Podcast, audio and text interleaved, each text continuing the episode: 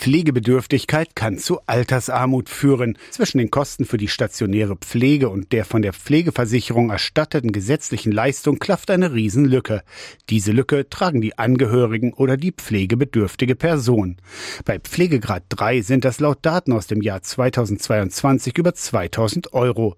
Die Diakonie rechnet in den nächsten Jahren mit einer noch größeren Lücke, sagt Christoph Stolte von der Diakonie Mitteldeutschland. Zwei Ursachen spielen eine Rolle. Die ohnehin niedrigen Renten und dass künftig viele Menschen im Alter von der Grundrente leben müssen. Und wir haben das Problem, dass man von der geringen Rente die Pflege nicht finanzieren kann. Und dadurch sozusagen durch die Pflegebedürftigkeit ein Mensch, obwohl er sein ganzes Leben gearbeitet hat, Sozialhilfeempfänger wird. Was wiederum der Staat zahlt. Aktuell bezahlt die Pflegeversicherung einen festen Satz, den Rest bezahlen die zu Pflegenden. Es brauche aber eine echte Teilkaskoversicherung, betont Christoph Stolte. Wir fordern sozusagen es umgedreht, dass es einen festen bezahlbaren Teil gibt, den die einzelne Person zahlt und den flexibleren Teil die Pflegeversicherung übernimmt. In den diakonischen Beratungseinrichtungen werde auch wahrgenommen, dass sich Pflegebedürftige als Belastung für andere sehen. Für die Familien, für die, das Personal in den Einrichtungen oder im Pflegedienst. Und das ist unwürdig. Niemand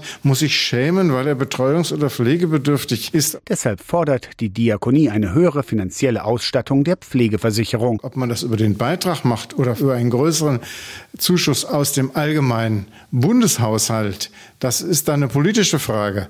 Ob man nicht Pflege sozusagen solidarisch breiter auf viel mehr Schultern verlegt und dadurch sozusagen steuerfinanziert macht. Niemand solle wegen Pflegebedürftigkeit arm werden, findet die Diakonie. Aus der Kirchenredaktion Torsten Kessler.